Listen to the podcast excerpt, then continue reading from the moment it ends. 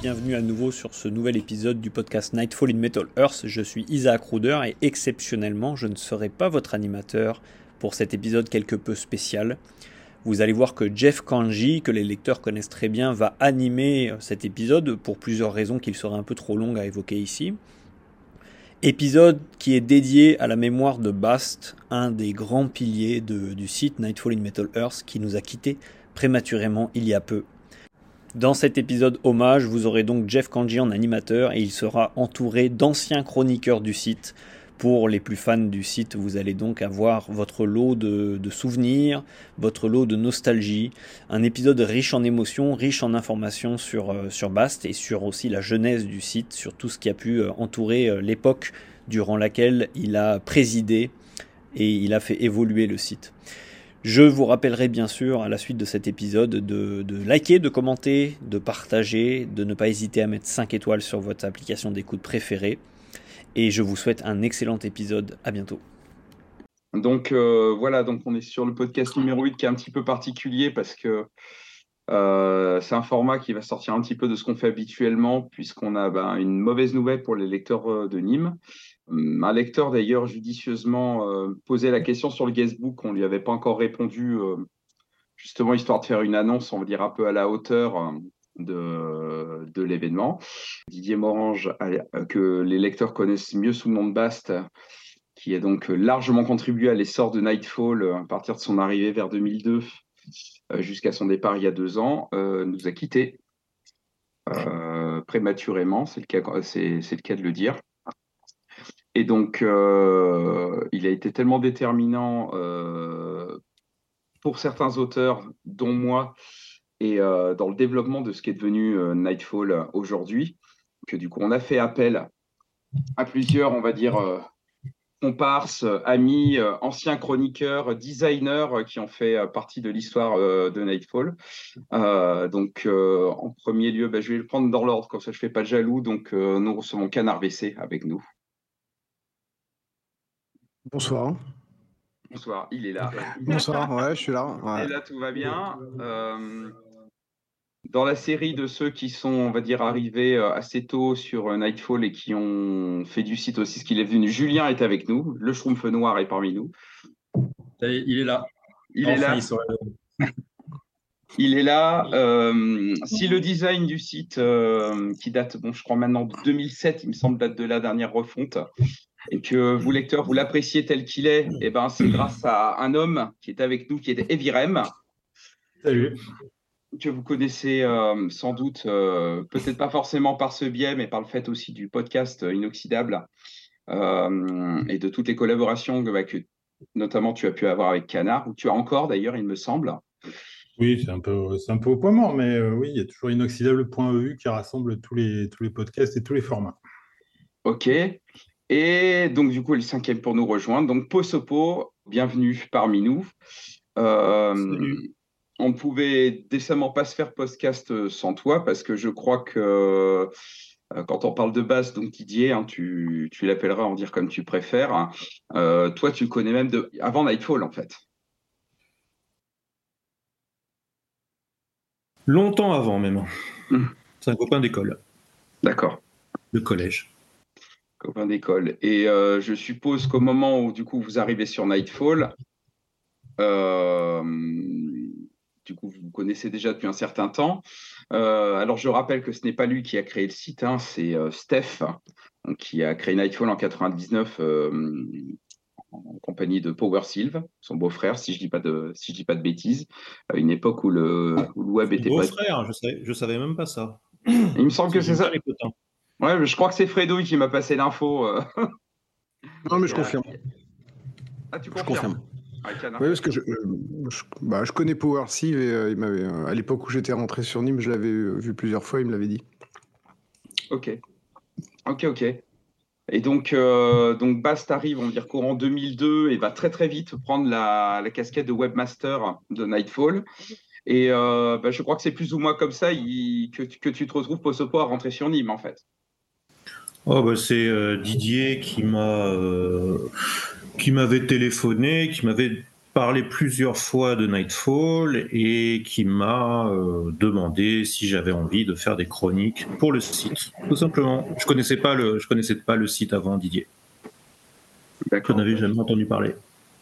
Bah, je, pense que je pense je pense qu'on était quand même, enfin vous n'étiez pas très nombreux parce que j'ai découvert le site plus tardivement vers 2006, euh, je crois. Je crois à peu près au moment où Canard est arrivé ou juste avant. je, moi j'ai découvert le site à peu près à cette époque-là en fait. Et, Moi, je suis arrivé en 2005. 2005 2005, d'accord. J'avais un petit problème sur mon historique. Pourtant, j'avais préparé. Et, euh, et donc, euh, voilà, toute cette équipe. Donc, vous, vous avez euh, bah, plus que moi, en réalité, côtoyé du coup Didier Bast, à la fois via Nightfall et en dehors. Et c'est intéressant à la fois, on va dire, pour moi et pour, et pour du coup les lecteurs qui ne peuvent pas lire ça via la section historique que Bast avait créée sur le site. Alors, le, le moment où lui. Julien également, qui, qui, lui était là avant. Parce que si je me souviens bien, c'est l'un des premiers contributeurs et il était même là avant Bast. T'étais là avant Bast, Julien, toi? J'étais en train d'essayer de réfléchir à quand je suis arrivé. Euh, Je crois que je suis arrivé en 2003. Un tout petit peu après, un tout petit peu après Bast. Et grosso modo en même temps, en même temps que moi. Je pense, ouais, hein, parce que moi, quand je suis arrivé, Bast était déjà là, il me semble. Hmm. Euh, et, c'est marrant parce que euh, on, sait tous, euh, quand on lit les crocs de Bast, que c'était un fervent défenseur, un adorateur, on va dire, du power metal, du speed mélodique, et Nîmes s'est développé beaucoup là-dessus. Et votre arrivée à Posopo et Julien, ça coïncide aussi, on le sait, avec bah, l'arrivée massive du black metal, en fait, sur le site. Oui, tout à fait. Ça coïncide avec l'arrivée massive de tout ce qui n'est pas euh, heavy metal, au sensu. Dont le black metal, dont le death, un tas de trucs en fait. C'est à partir de ce moment euh, que le site a décidé de faire autre chose que euh, du metal, du, du, heavy au sens le plus strict du terme. Ouais, moi je, me souviens que j'avais dû faire un peu de forcing, c'était auprès de Steph. Euh, je, m'étais un peu rameuté avec l'idée d'amener des, chroniques de black metal et il était là, tu sais, euh, Naïm, c'est pas du black, hein, c'est plutôt Rhapsody, c'est du v mélodique. Et je pense que j'ai dû tellement le saouler qu'au bout d'un moment, il a fini par céder et que j'ai créé une petite brèche, moi aussi, Posoko aussi, et on a commencé à infester le site avec d'horribles chroniques de black.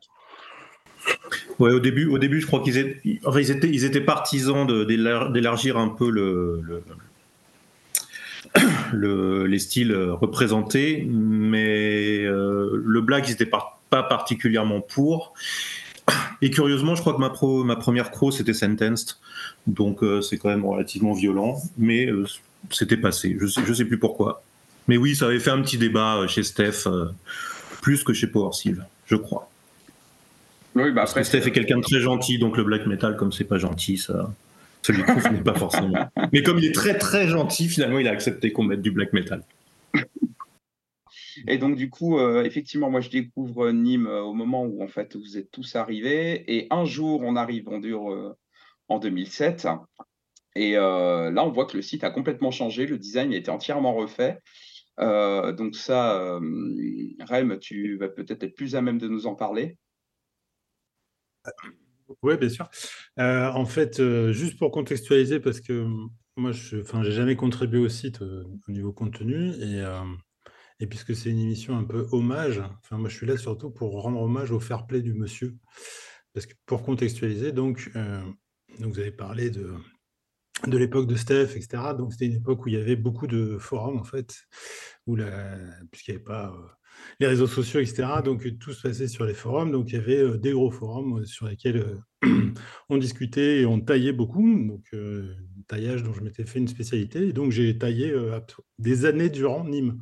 Enfin, il faut quand même l'avouer. enfin, il n'y a pas à avouer d'ailleurs, j'assume complètement. Et, et j'étais très très très vilain, vraiment très très vilain et très désagréable avec plein de gens jusqu'à parasiter les commentaires du site, etc. Enfin, j'ai rendu fou Fredouille et des gens comme ça. Bref, je, n'en tire aucune fierté, hein, ce sont des faits. Bref, et euh, donc il y avait vraiment un antagonisme entre euh, certains, euh, notamment des gens d'un forum qui s'appelait Even Anel, qui était issu d'un site qui s'appelait Secret of Steel, voilà, toujours autour du, du, speed mellow en fait, du metal tradi, hein, c'était l'époque. Donc il y avait cet antagonisme et, et ensuite et puis Bast m'a contacté, je ne sais plus de quelle manière. En fait, je pense qu'on avait déjà échangé parce que c'était quelqu'un d'assez ironique aussi finalement et puis qui aimait bien je pense, la critique, ou euh, enfin, il voyait que euh, au-delà de ma mauvaise foi et de mes, mes calembours, etc., euh, je pouvais peut-être raconter deux, trois trucs intéressants. Donc, on avait déjà discuté. Et puis, il m'a dit, je voudrais refaire le site, machin. Et, parce que la, première version, enfin, vous l'avez dans les historiques, c'est une version vert et noir, qui était vraiment très austère, mais bon, qui était je pense que c'était Steph qui avait fait ça et euh, il n'était pas spécialement graphiste non plus. Enfin, c'est toujours, les, devs, qui faisaient du graphisme à l'époque, donc c'est normal. Et donc, euh, juste pour, euh, bah, pour faire par mauvais esprit un petit peu, j'avoue, j'ai dit, bah, si tu veux, je te le fais, moi. Sachant que toute l'équipe de Nîmes, enfin, la grande majorité, me détestait cordialement. donc, rien que l'idée, de, honnêtement, de, le trublion et de, de, refaire la façade du site que, voilà. vous voyez la situation, donc moi je trouve ça marrant. Donc, et il me dit, Canard des dossiers. non, mais ouais, bien sûr, il n'y a pas de souci.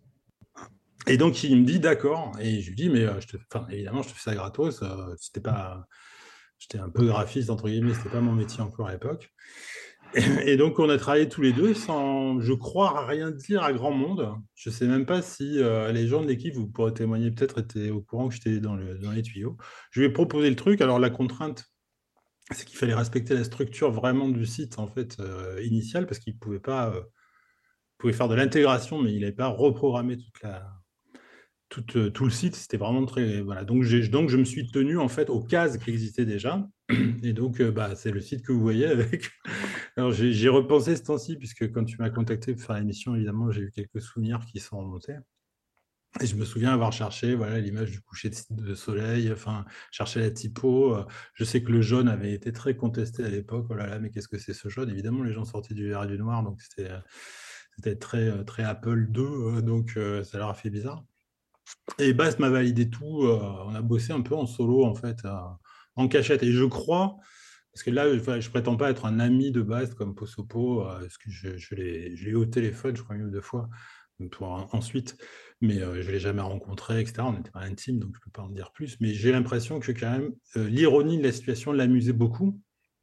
Et être en, je pense aussi, d'après ce qu'il m'a dit, ce qu'il m'avait dit à l'époque, être en, un peu, pas en conflit, mais en opposition à l'équipe, faire un, petit coup de jarnac à sa propre équipe, l'amuser. Voilà. Après, c'était pas il le faisait pas par mauvais esprit, mais je crois que c'était vraiment par amusement. Enfin, et donc, euh, on a fait notre truc, et puis il a tout validé.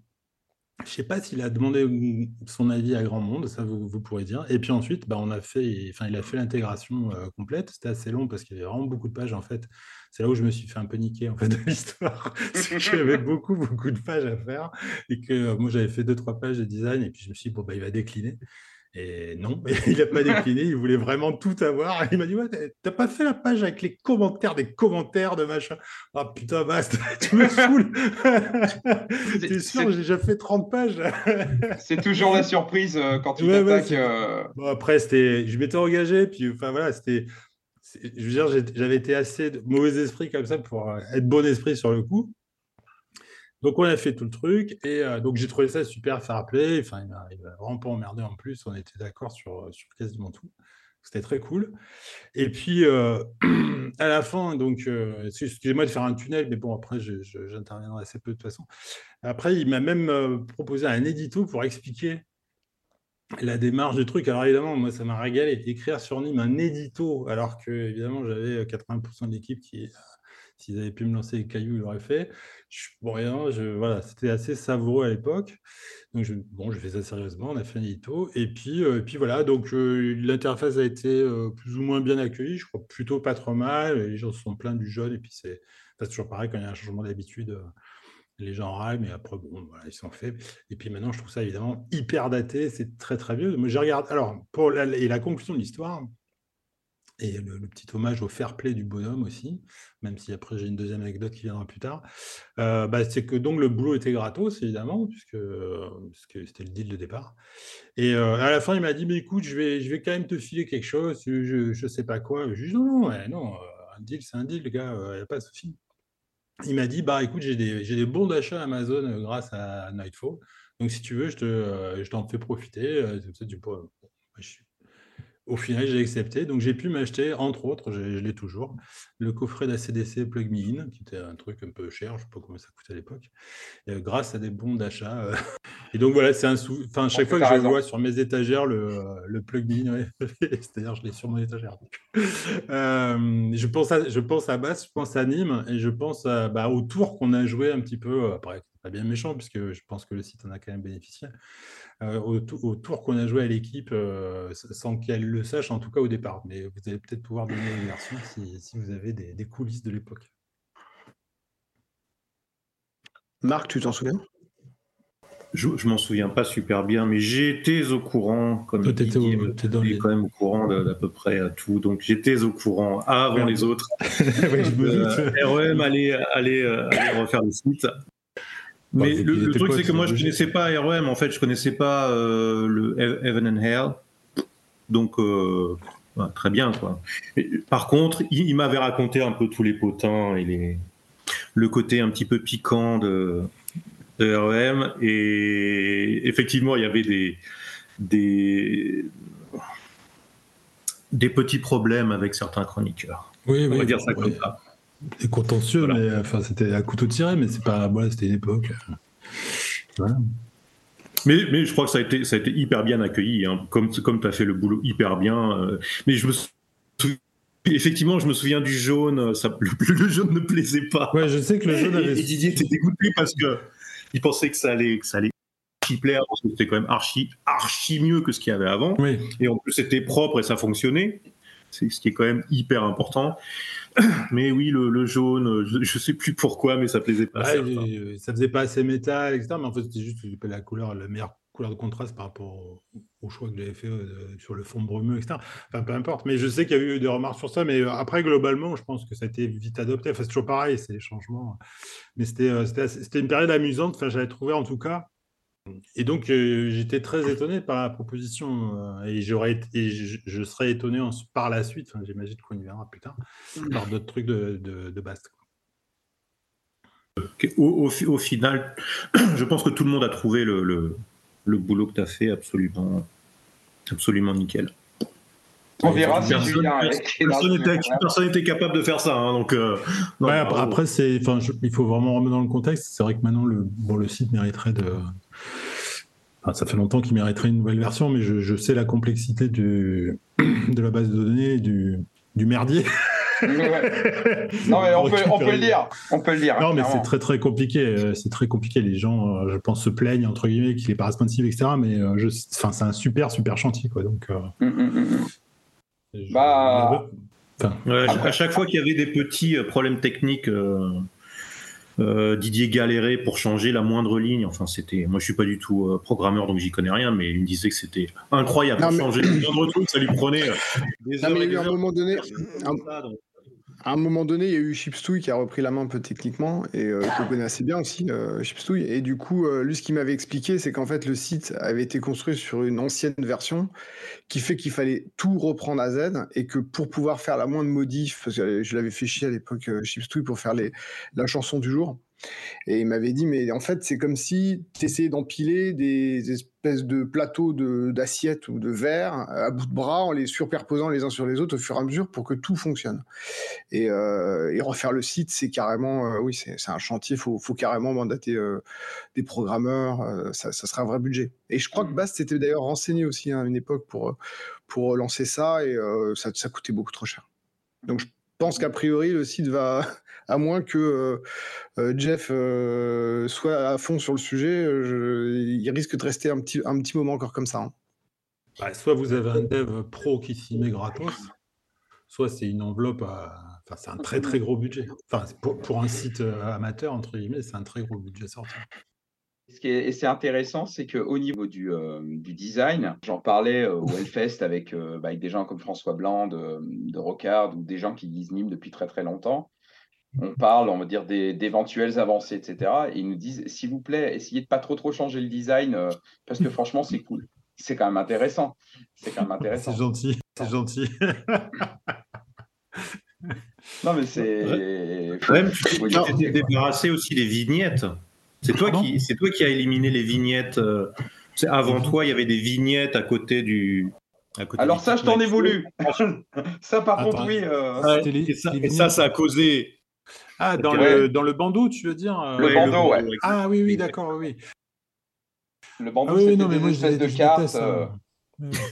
Alors, moi, c'est vrai que c'était un truc pour moi qui faisait la personnalité de Nîmes, mais quand j'ai vu la refond, c'est le seul truc qui m'a vraiment manqué, c'était ça. Mais bon, c'est toujours pareil. Hein, on se plaint de voilà de, mais euh, le site était tellement mieux euh, après euh, c'est clair en fait ça a évité de mettre d'identifier un style déjà de limiter un style tu vois si tu mets que des trucs de métal enfin de heavy bah, tu quand tu arrives tu as le bandeau tu dis ah c'est un truc de heavy je me casse si tu es fan de BM donc ça a évité ça et puis c'est-à-dire j'aime bien importer quelque chose de de normal voire épuré, voire euh, en opposition, dans un monde métal. Parce que je trouve que graphiquement, le métal, ça craint.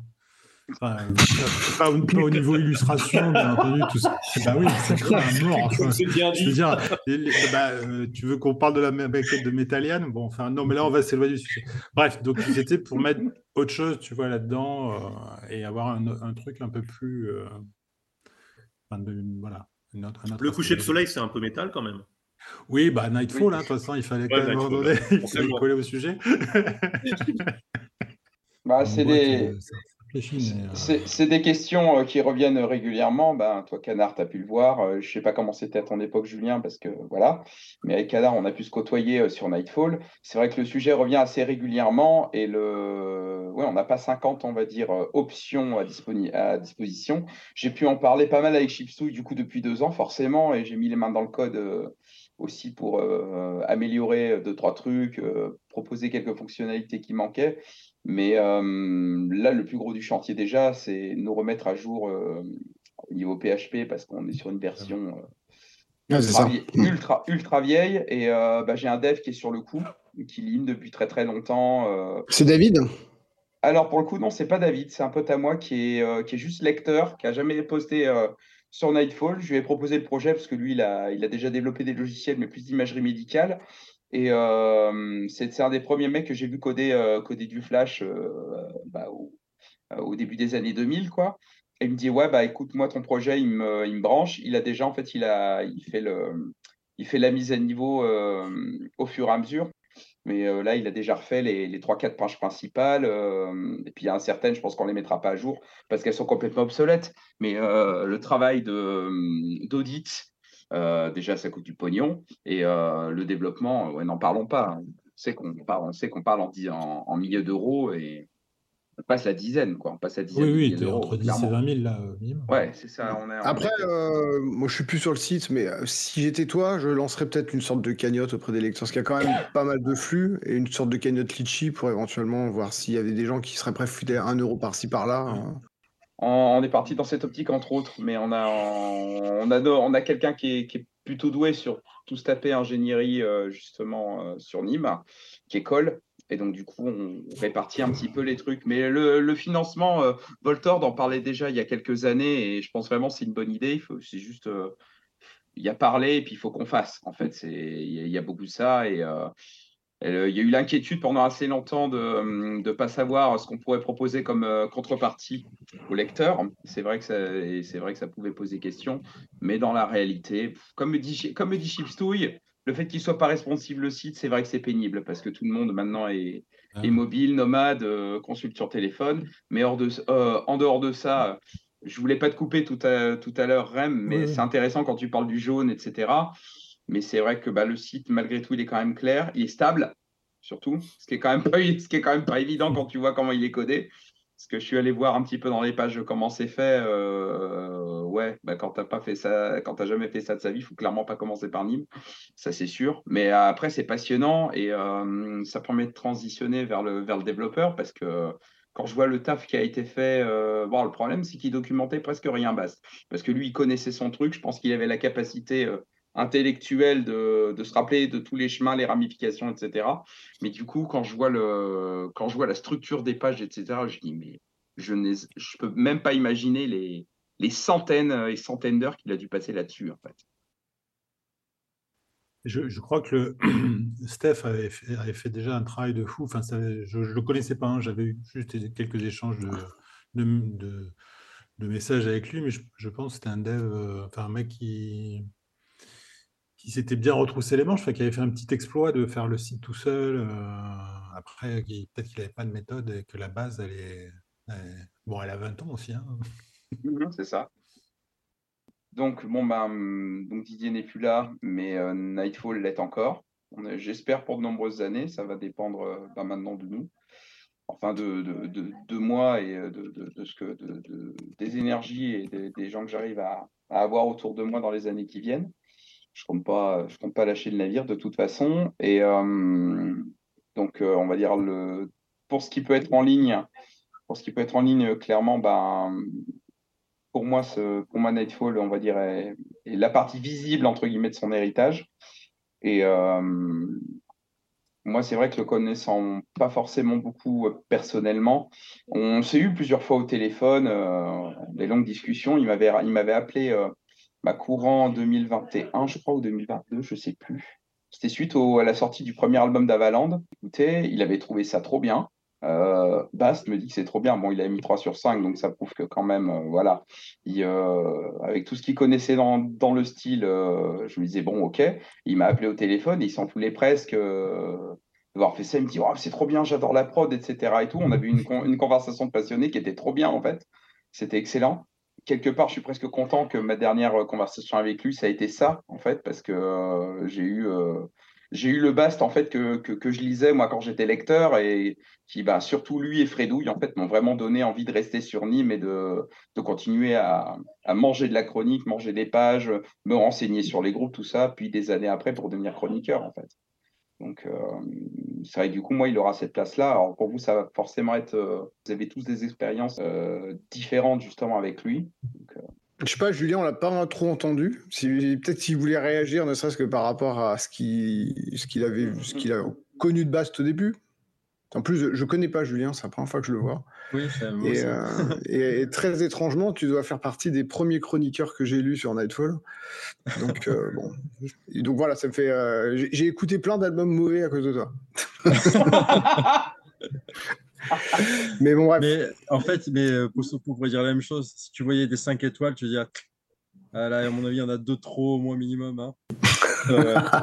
Est-ce qu'on en a parlé avec Didier de tes, de, tes avalanches de 5 étoiles oh Ouais, je sais. Non, mais même moi, je, je reconnais que j'étais exagérément gentil sur certains trucs. Il n'y a pas de problème avec ça. oui, alors, moi, le, la, chose étonnante concernant Bast, c'est que je ne l'ai jamais rencontré. Euh, je ne lui ai même jamais parlé et pourtant c'était probablement le chroniqueur que je lisais le plus. Euh, puisque moi, quand je suis arrivé sur Nightfall, ben, c'était effectivement par rapport aux chroniques de speed metal, puisque ça fait partie des genres, euh, contrairement à cette illustre assemblée qui ne porte pas forcément le style dans son cœur. Mais moi, je suis un grand amateur, je reste un grand amateur de speed metal. Et ça fait partie effectivement des chroniqueurs qui étaient un petit peu mes références. Alors, je connaissais plusieurs groupes qui le chroniquaient. Donc, j'allais juste confronter un petit peu mon opinion avec euh, euh, son écriture à lui. Et puis, il m'a fait quand même découvrir quelques trucs. Hein. Moi, j'avais découvert Aquaria, par exemple, grâce à lui qui est un groupe brésilien. Qui Quelle découverte euh, Voilà, n'est-ce pas hein, Voilà un des trucs euh, Incroyable que, Canard a dû adorer. Ah, ah c'est génial. génial. Un, coup bas de Monsieur Canard. Peut-être euh, pire encore, Timeless Miracle, qui a été un, groupe que j'ai ah vraiment adoré, qui a sorti qu'un album. Et je suis un immense fan, même des claviers poète-poète dont ils abusent à la Freedom Call. Le meilleur, de toute façon, le point fort du groupe, c'est qu'il est sorti qu'un album. J'étais sûr qu'il y aurait cette, cette blague-là. voilà, elle est sortie. Ah, voilà, non. Mais euh, non, non, moi, je, donc, je n'ai. Euh, je, je, crois qu'on a eu une ou deux fois euh, sûrement un désaccord sur une chronique où mais bon, euh, on était quand même assez amateurs de grandes notes, 4 ou 5, donc euh, ça va. C'était des, escarmouches qui étaient quand même très, très diplomatiques. Euh, non, mais Bass, c'était le meilleur. J'en avais 4, dont je lisais systématiquement toutes les chroniques quand elles sortaient sur Naïm. Pour ne pas les citer, deux d'entre ces noms sont parmi nous ce soir, hein, puisque j'ai toujours été un très grand lecteur des chroniques de Posopo. Hein. Il va peut-être en être sur. Ouais Voilà, mais j'adorais les chroniques de Voilà, et de Canard. C'était les, euh, les, deux chroniqueurs. Bah, c'était les deux meilleurs. Avec aussi. Euh, c'était moi le meilleur. Hein, voilà, mais à l'époque, voilà, on s'était pris quelques fois le bec avec Voltor, notamment sur Balsagot, sur lequel on, restera jamais irréconciliable. Mais c'est vrai que Bass, c'était un petit peu ma, ma, référence en speed mélodique et je, je lisais presque toutes ses chroniques il y a quand même certains trucs sur lesquels je n'arrivais pas à le suivre. Euh, mais néanmoins, c'est vrai que moi, j'adorais. Euh, il avait une plume que je trouvais très précise, euh, très informative. Il mettait toujours des éléments de contexte, de, il faisait rappeler de, discographie sur les groupes. Moi, j'aime beaucoup je mets beaucoup son style d'écriture descriptive, très soigné. Je trouve que c'était toujours très dosé en vocabulaire, c'est-à-dire que c'était jamais pompeux, contrairement à moi. Euh, et qu'il y avait toujours voilà, la, subtilité de l'analyse, de belles formules. Et je trouvais qu'il était assez émouvant par, euh, son authentique manifeste d'amour pour le speed mélodique. J'ai reparcouru quelques-unes des chroniques qu'il avait écrites, notamment une qui était sur le premier Symphony of Ancient Lands de Rhapsody, qui est un de mes albums cultes aussi, hein, et dont il disait attention, accrochez-vous les autres. Hein. Cet album renferme plus que de la musique, c'est de rêves dont il s'agit. Alors pour certains, ce sera du cauchemar, euh, mais en l'occurrence, voilà, je trouvais qu'il avait euh, ce côté euh, très, très authentique, très sincère par rapport à ses goûts. Et en même temps, il avait écrit une autre chronique qui était assez géniale sur Freedom Call, sur Crystal Empire, où il commençait en disant que Freedom Call est une merde. C'est un groupe de merde. Et en même temps, il expliquait pourquoi il avait mis 5 étoiles à, cet album-là. Et je trouvais que la façon qu'il avait d'assumer complètement ses goûts était quelque chose d'assez rafraîchissant. Et moi, c'était vraiment. je regrette de pas l'avoir connu en tant que personne parce qu'effectivement, c'était euh, ma référence en spin mélodique et euh, voilà, j'ai découvert quelques groupes, comme je disais, avec lui, je confirmais mes opinions. J'avais beaucoup aussi approfondi la discographie de Darkmoor, par exemple, par rapport à, ce qu'il en écrivait. Je suis d'ailleurs globalement d'accord avec lui. Voilà, après, il y avait quelques désaccords. On est sur des groupes qui vont faire hérisser le poil de nos, de nos chers amis ici présents. Moi, j'avais vraiment un, ah, rapport euh, purement épistolaire avec lui à travers ses chroniques. Et voilà, comme je disais, je regrette de n'avoir pas, rencontré le bonhomme en vrai. Je pense que ça aurait fait euh, de sacrées soirées écouter du, euh, du heavy metal Haribo euh, à deux licornes. C'est vrai qu'on a eu la chance de, de, se rencontrer tous les deux, Julien, au Hellfest il y a, il y a quelques années, l'année où tu jouais avec. Ouais. C'est ça. Quand tu jouais avec Darkenold, et du coup, on avait pu échanger. Et moi, j'avais gardé, j'avais gardé de toi l'image du mec qui écoutait beaucoup de black sympho, de black metal. Hmm. Euh, toute la vague, on va dire, des groupes norvégiens un peu cultes, etc. Et alors, je me suis rendu compte qu'en fait, ouais, non, euh, t'adores Halloween, t'adores Savatage, etc. Plein, plein, de groupes, plein de groupes que j'écoute, que j'écoute beaucoup aussi, en fait. Donc, c'est toujours intéressant. On est rarement mono, euh, monogame niveau style, j'ai envie de dire. c'est pas le bon terme, mais. Euh, et même Bast, hein, parce qu'on se rappelle essentiellement de lui pour le pour Power, le Speed Melody, c'est évident. Surtout que bah, avec des groupes comme Rhapsody, qu'il qui adorait littéralement, il a vraiment fait le forceur. Enfin, je, là, j'ai relu une chronique il y a quelques jours. Il dit oui, cet album est mauvais, mais enfin, je suis obligé de lui mettre quand même 4 ou 5 sur 5. Je crois que c'est, euh, je crois que c'est une croix express qu'il a fait sur Dono Victory, parce qu'étrangement, il n'avait pas fait la chronique de cet album. Parce que j'ai relu ça en préparant un petit peu l'émission. Je fais ah ouais, non, mais quand même, ouais, c'était, c'était à ce point. Quoi. Il y a quelque chose sur quoi il ne forçait pas du tout, c'était écrire les chroniques, parce qu'il y avait quand même une certaine bagarre pour certains albums entre certains chroniqueurs pour écrire certaines chroniques. Et, lui, il était quand même ultra gentil, il laissait sa place en permanence. Pour certains, certains albums, franchement, euh, quand tu as des mecs qui ont, passé trois semaines sur, euh, sur, euh, sur, le, sur le site et qui ont, qui ont fait des chroniques de grands groupes, c'était un peu n'importe quoi. On a été, on a été, il a été trop gentil sur certains sujets. D'ailleurs, c'est marrant que Marc parle de ça parce que c'est l'un des premiers trucs que j'ai vu avec Bass quand je suis arrivé sur Nîmes. C'était cette espèce de truc qui fait que tout le monde voulait le dernier Maiden, dont tout le monde se branle. Euh, bref, et à chaque fois, c'était la guerre, et euh, il y avait des systèmes de chronique et de contre-chronique. Et euh, j'avais distillé à Bast l'idée de la Croix Express. C'est un peu comme ça d'ailleurs que sont Croix Express. C'était pour permettre de défrustrer ceux qui voulaient absolument donner leur avis sur les grands groupes et les grosses sorties. Et euh, la contre-chronique qui existait, chronique principale et secondaire, qui est censée être des avis différents, a disparu au profit de la Croix Express. Et l'origine vient de là. C'est que quand il y a un Metallica qui sort, euh, tout le monde veut le chroniquer, alors que, euh, alors que bah, les plus anciens ne sont pas forcément les moins légitimes. Mmh, ah mais clairement, ouais. mais c'est l'effet des grands groupes. On n'a pas forcément grand chose à en dire, mais c'est le gros truc. Donc, du coup, non, forcément, je vais trouver à en parler. C'est même, pas que ça, ça fait des clics. c'est ça. Comme il y avait des, clics et un système de compteur avec des points, pour les chroniqueurs. Euh, c'était bien de la merde, ça aussi, parce que ça a entraîné les, les, notes, la, surnotation historique de Nîmes vient aussi de là, parce que quand tu mets une super chronique à 3 sur 5, une chronique avec du contenu un peu torché à 3 sur 5, euh, elle fait 1000 vues. Si tu mets 4 sur 5, elle en fait 2000, et 5 sur 5, ou une sélection du site, tu, tu dépasseras rapidement les 10 000. Et ça, c'était un problème pour beaucoup de personnes dans l'équipe à l'époque qui voulaient être lues. Mais pour être lu, il faut avoir quelque chose à dire. Et ça, c'était plus moi le problème. Venez de là. c'est pour ça que j'ai eu la brillante idée de mettre des 1 sur 5. ça, c'est bien. Au début, t'es le seul sur cette niche à mettre des 5. Ouais, mais, mais, du coup, moi, je trouve que chaque fois que je voyais Posopo 1 sur 5, forcément, j'allais lire la chronique. je me disais, qu'est-ce qui va encore sortir comme ça ce qui, ce qui est plus dur, c'est d'arriver à, être, euh, d'arriver à être intéressant avec un 2 sur 5. Oui. Ouais, j'ai essayé. Ouais après, très honnêtement, juste, euh, juste sur ce truc-là, par contre, moi, je dirais que je ne cherchais pas du tout au compteur, c'est que moi, j'étais authentiquement trop gentil. Quoi. C'est, euh, je suis Mais ça se voit. C'est marqué sur ton visage. Ouais, il n'y avait, vraiment pas, avait vraiment pas de recherche euh, de ça. moi, c'était souvent, je débordais d'enthousiasme, notamment au début sur, sur le black metal, parce qu'il il y, en avait pas, y en avait très peu sur Nime. Et euh, je voulais absolument faire connaître ce style que moi je, découvrais vraiment à l'époque, euh, enfin que j'étais en plein dedans, quoi. Même si j'ai commencé à en écouter en 96. Euh, mais j'avais vraiment la passion de, de, ce style et je voulais absolument en parler. Et parfois, je me disais, mais comment tu as pu mettre 5 bah, Même toi, tu n'y crois pas, en fait. Et c'était vraiment parce que j'étais authentiquement trop gentil. Alors, ça faisait un contrepoids avec Principaux qui était trop méchant.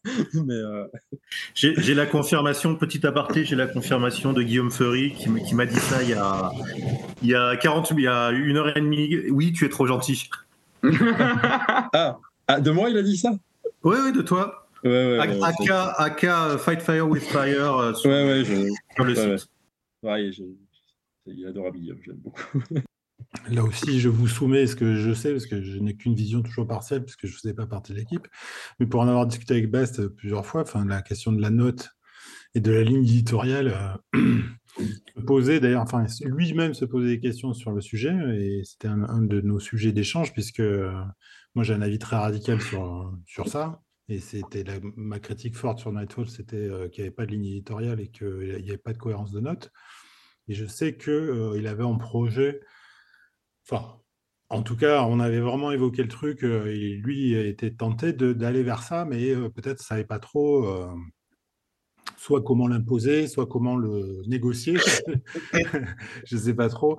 Mais euh, il, sentait bien qu'il y avait quand même un souci. Euh, le côté, voilà, je suis trop gentil, je suis trop méchant. Enfin, est-ce que, est-ce que ce sont les bons termes? Enfin, Mais moi, c'est marrant ce que... ce que vous racontez là. Hein, c'est marrant parce que c'est moi, c'est exactement ça qui m'a fait venir sur Nîmes. C'est parce que à l'époque, euh, bah, j'étais sur le forum, le forum en question, là, Ivan L, et il avait mis une note délirante sur un Virgin Steel et j'avais été lire sa chronique. Et euh, bon, euh, comme je, disais à Julien euh, moi je suis super fan de Manoir et pour moi Virgin Steel, enfin c'est vraiment un truc.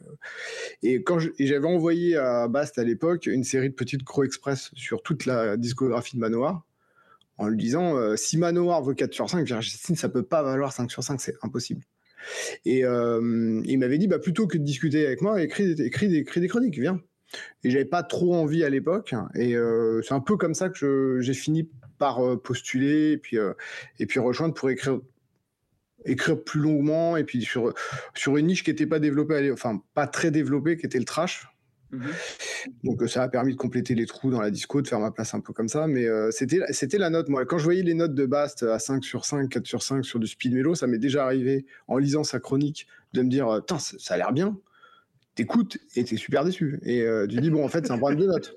C'est un problème de notes, c'est un problème d'échelle. Parce que tu as cité Symphony of Enchanted euh, même si t'es pas fan, tu peux comprendre une bonne note, mais il y a des trucs qu'il a chroniqués, tu as des mal à comprendre. Quoi. Donc, il, avait, avait cette passion, euh, espèce d'enthousiasme dans l'écriture, qui faisait que tu avais quand même envie d'aller jeter une oreille de curiosité en disant, en gros, je suis peut-être passé à côté de quelque chose. Et je lui dois quand même quelques découvertes en speed que j'ai trouvé vraiment bien. Je pense à Amorphole, que j'aurais jamais écouté sans lui, personnellement.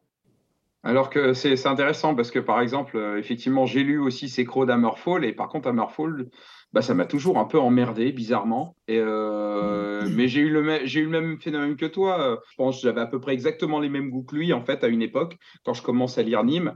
Et euh, j'ai découvert plein de groupes, même très mineurs. Et je me suis dit, ah tiens, ça c'est pas mal. Je vois, peut-être pas 4 sur 5, peut-être pas 5 sur 5. Mais à l'époque, j'étais loin, euh, j'étais loin d'être sur ces trucs de notes, en fait. Je trouvais, je trouvais pas les notes très intéressantes dans l'absolu c'est pas mal quand un chroniqueur a fait toute la disco parce que ça donne une espèce d'échelle. Et à force de lire les chroniques d'un mec, bah, tu sais à peu près comment il note et qu'est-ce qu'il aime, qu'est-ce qu'il aime pas. C'est un truc que je trouve intéressant d'avoir des chroniqueurs euh, qui ont des personnalités, on va dire, assez tranchées. Et je sais que Bass, c'est quelque chose, c'est quelque chose qui m'a souvent vendu. Il n'aimait pas le fait que les chroniques soient lisses, que, euh, que tout le monde dise la même chose. Il préférait avoir des envies de euh, tranchées, mais argumentées, parce que ça, c'était quand même la base du truc. Euh, plutôt que d'avoir oui, cet album est trop bien, ils ont sorti l'album tel jour, machin, enfin, ce que tu trouves dans n'importe quelle coupure de presse maintenant, en fait. Et chez Posopo, euh, tu, on, a, eu, on a eu parlé tous les deux en préambule, et euh, tu m'avais dit qu'effectivement, le côté l'école des fans, comme tu avais qualifié ça, tu avais dit non, mais il faut réussir à se débarrasser de ça parce que ça n'a aucun intérêt, en fait. Le problème de la notation, c'est, euh, je pense que c'est, euh, c'est partout pareil, sur tous les webzines, sur tous les magazines, euh, sur tous les sujets dans le monde entier. D'une part, c'est effectivement mieux d'avoir un chroniqueur qui chronique toute une discographie, toute la discographie du groupe, parce que ça permet d'avoir effectivement une échelle avec, avec, le, avec le temps, avec les chroniqueurs qui s'en vont, qui arrivent, c'est pas possible. C'était aussi la deuxième idée derrière les, les Croix Express, c'est de faire des moyennes afin qu'on ait un peu une idée de ce que pense l'ensemble des chroniqueurs d'un disque. Mm-hmm. Ça aussi, en fait, c'est pas possible parce que ça marche sur, que, sur quelques euh, rares euh, euh, groupes, parce que la mm-hmm. plupart des gens écoutent pas tout. Donc ça marchait sur Maiden, Metallica.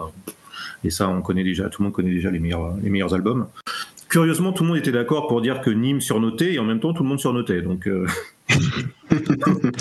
non, jamais non, mais l'ambition de, de l'ambition de Bast à l'époque que je partageais, que après je veux pas être trop critique, mais qui de mon point de vue n'a pas été euh, au bout, c'est d'arriver à sortir avant ChatGPT, de sortir de la chronique ChatGPT, c'est-à-dire en gros les phrases toutes faites du style euh, les Lituaniens nous ont offert un quatrième opus, euh, machin, et quel bel effort, et les, amateurs du fan vont les amateurs du genre vont être ravis, etc.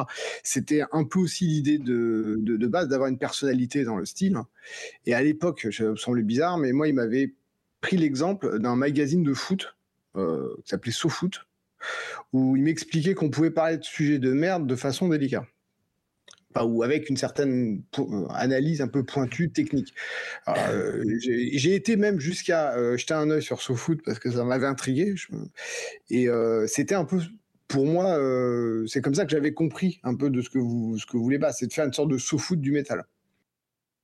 Euh, parce que déjà parler de métal c'est relativement limité et à un moment euh, certains en tout cas ont fait le tour de ce parler euh, donc ils voulaient, il voulait parler de plein de choses et effectivement en, ayant des avis véritablement critiques en, ayant des avis en fait le mm-hmm. problème, je, je, comprends bien les gens qui arrivent sur un site et qui ont envie de chroniquer l'album qu'ils préfèrent et ils vont dire que c'est absolument génial, etc., etc. Mais sur, sur, la longue durée, ça peut pas fonctionner. Donc effectivement, il voulait faire quelque chose de plus adulte et il, il avait énormément d'ambition pour Nîmes. Certainement.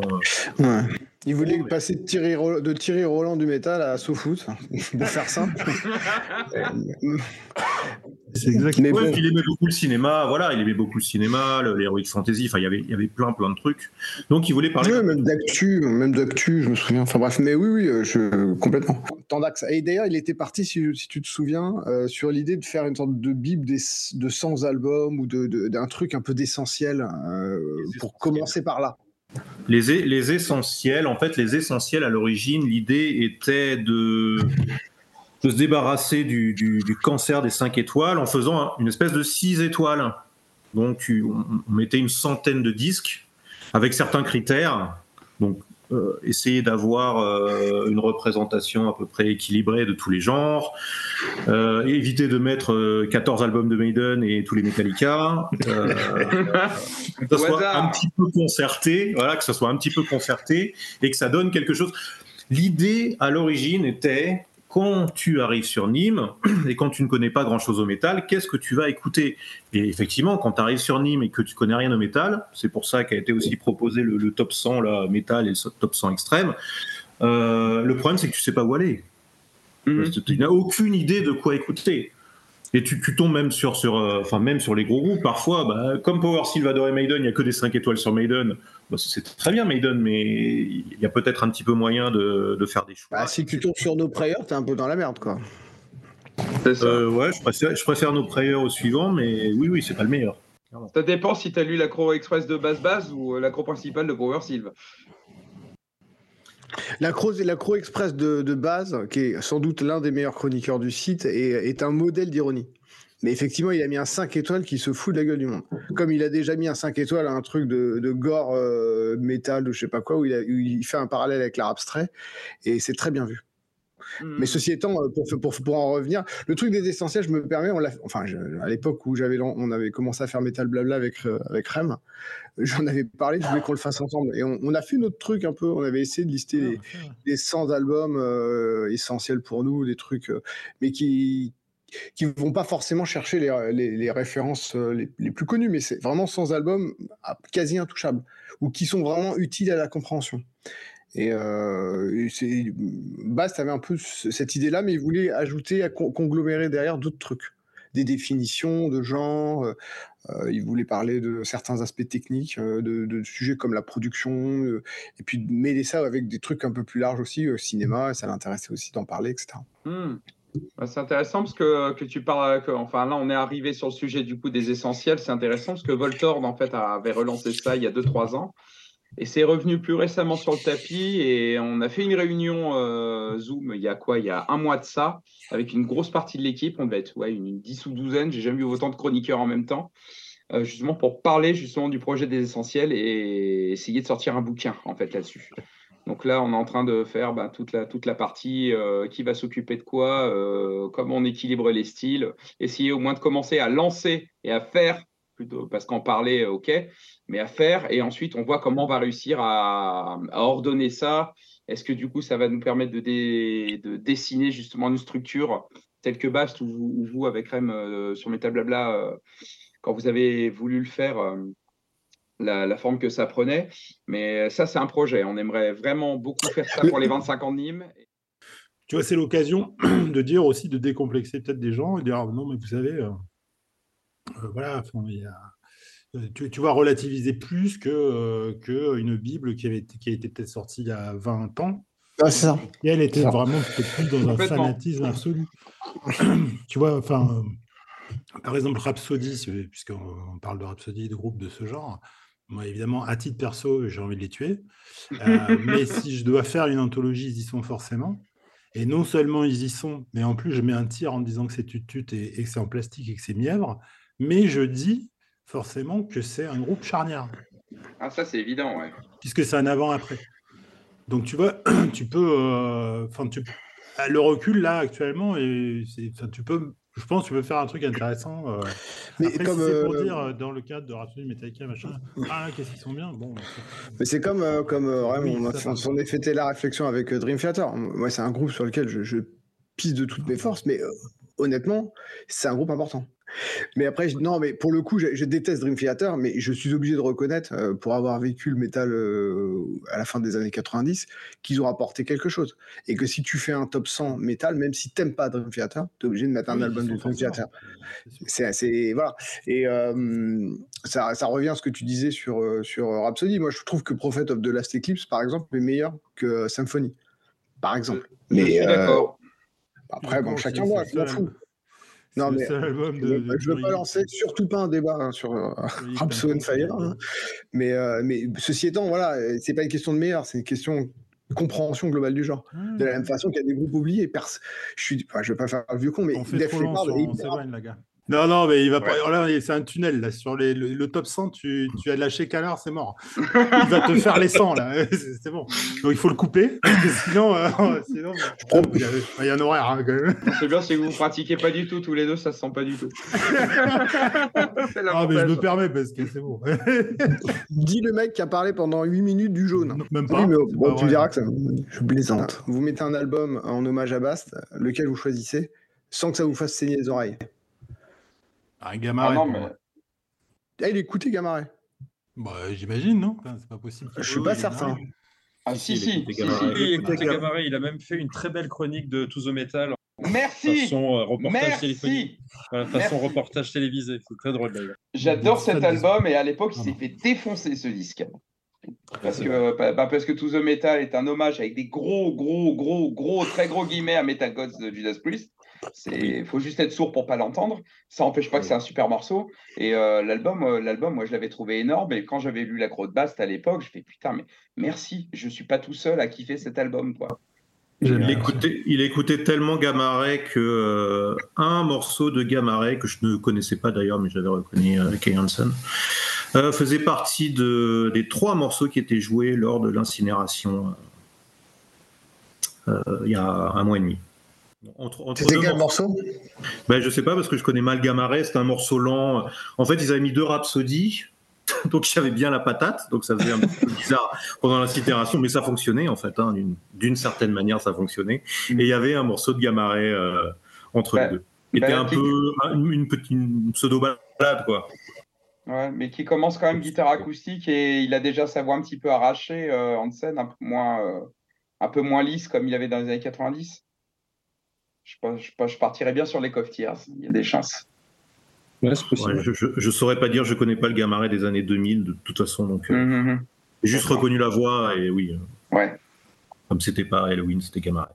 Ah bah il a largement contribué à mon adoration de Gamaret euh, pendant une dizaine d'années, ça c'est sûr. Ça c'est certain. Je ne sais pas pour autant si c'est la, le groupe que je retiendrai le plus dans, dans ce qu'il a chroniqué. Alors étrangement, il y a des trucs qui m'ont beaucoup marqué. Il y avait un groupe suédois qui s'appelait Insania, qui faisait du, bah, du sous du sous hein, en fait, en fait du, sous gamaret, mais qui avait sorti un, album. Alors j'ai plus le titre là tout de suite. Je crois que c'est deuxième ou troisième. La pochette est bleue. Et, euh, et quand j'avais écouté ça, je fais ah bah putain, mais si j'avais pas lu euh, cette grosse base, jamais de ma vie j'aurais écouté ce groupe. Ça c'est sûr et certain c'est là et puis bah, la croûte The Black Halo de, euh, de euh, Camelot, qui est toujours une de ses crawls les plus lues. Et euh, c'est un groupe que je ne connaissais pas du tout. Moi, je suis venu assez tard au métal. Je commence à écouter ça vraiment vers 2003-2004. Et le premier groupe de vraiment heavy power que j'écoute, c'est Black Guardian. Je suis toujours méga, méga fan de Black Guardian. Mais mes cervicales me font encore mal du concert d'hier. Ils ont joué à Clermont pour la première fois. Il y avait genre 600 personnes. C'était l'orgie. Ils ont joué dans un public de fans hardcore. Je ne pense pas qu'ils s'attendaient à ça. Donc c'est plutôt cool, surtout en France. Bref, je m'égare. Et, euh, je connaissais pas du tout euh, Camelot à ce moment. Je dis qu'est-ce que c'est que ce nom de merde déjà? C'était en, plus en plein milieu des années 2000, donc on est en plein dans Camelot, la série, etc. Et euh, les orchestrations dans tous les sens, le chanteur qui chante avec un côté un petit peu euh, délicat, emprunté, etc. Je me dis tiens c'est bizarre. quitte à ce qu'il se coince les coucougnets dans les aigus, autant qu'on y croit et qu'on a l'impression qu'il se arrache quoi.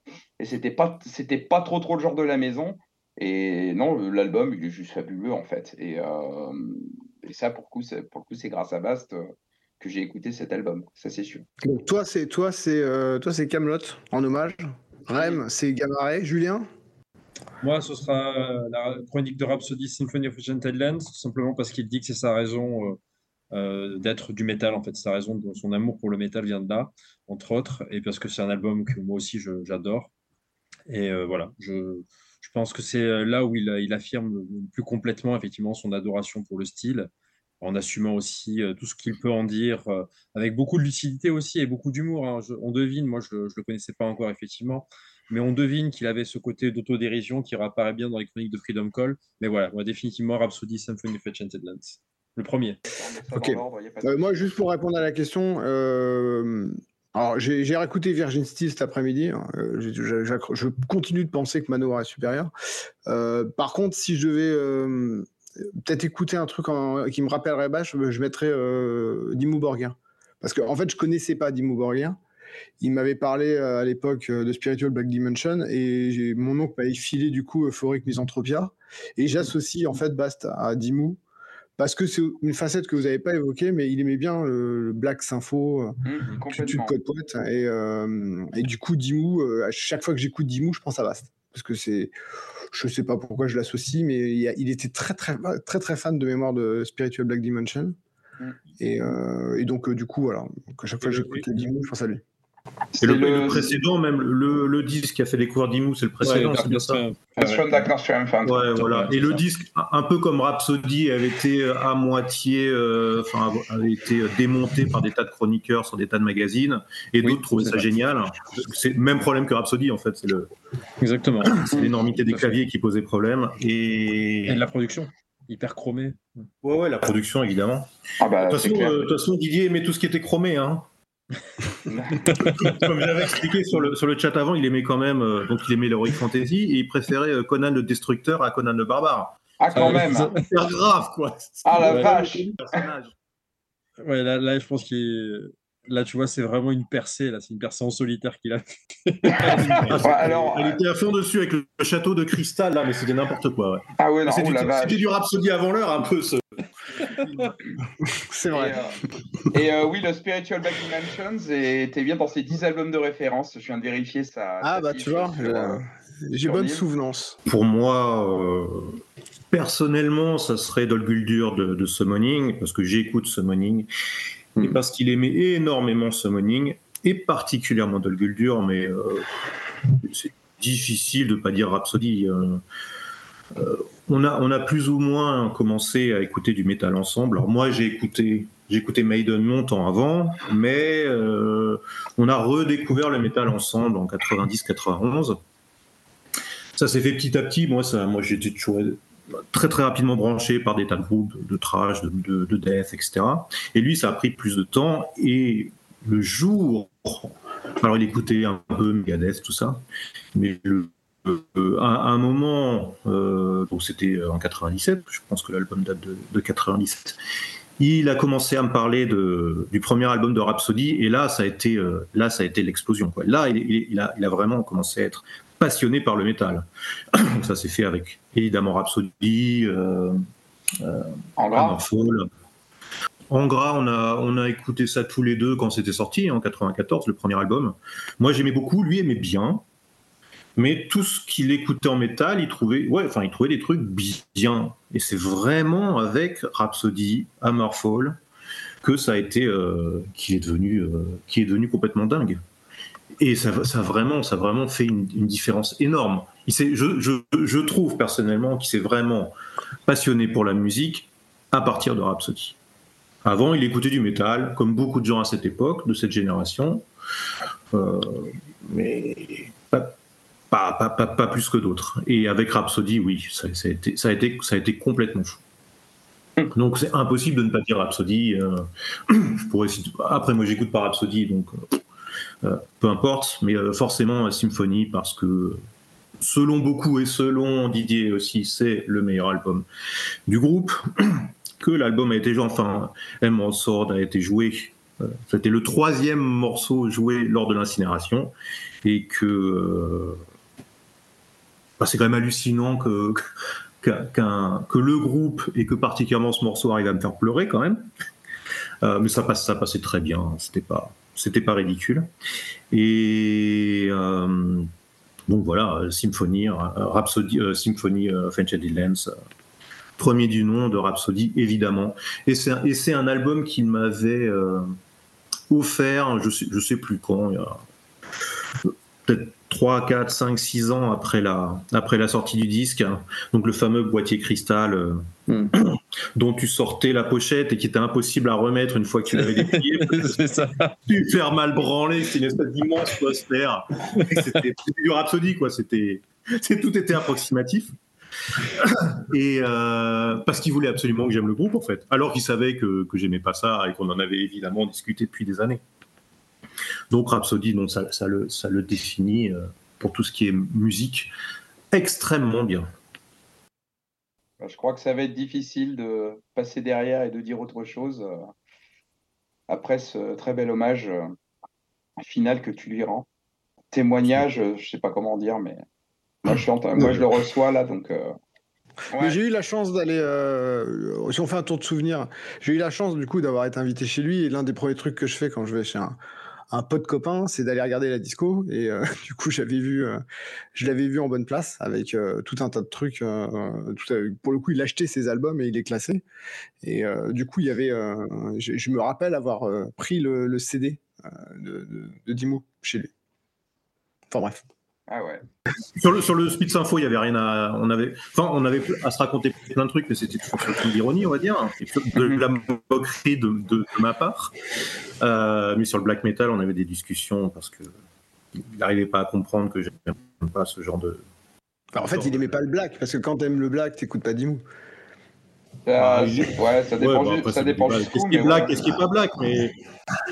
Ouais, euh, Grand, Grand Belialski aussi, il aimait beaucoup ce groupe, qui a, qui a dû faire euh, pas, pas, pas énormément d'albums et qui, pareil, œuvrait dans le, le Black Sympho. genre. Oui, Grande Bielski, mais c'est un groupe quand même qui Ah est oui. plutôt pour les initiés, ça c'est euh, peu de gens qui connaissent, Enfin, tu vois comme quoi. hein. Ouais, Là, il est là- allé chercher un groupe qui est quand même pas très connu, même pour les gens qui connaissent assez bien le black metal. Ouais, mais moi, tu vois, Ouais, par ouais. exemple, euh, c'était un des seuls, euh, c'était le seul chroniqueur que je connaissais qui connaissait et qui aimait Mystic Circle, en fait. Ah, Euh, voilà. ouais. On y revient. Ah oui, ça c'est un, ça, c'est un truc m'en a parlé mille fois, j'ai jamais écouté. en Drachenblut, fait. euh, euh, cet album est juste monstrueux. Lui il préférait le suivant, mais s'il aimait ce qui était chromé, c'est logique. Et puis bon, beaucoup de gens ont tendance à le trouver meilleur. Je, je trouve que ça se discute, mais bon, peu importe. Mais ouais, ouais, Mystic Circle, c'était un des rares quand je suis arrivé. euh, Je Mm. me rappelle avoir vu sur le forum, pas longtemps après que je suis arrivé, parce que je suis arrivé en 2012 euh, sur Nîmes.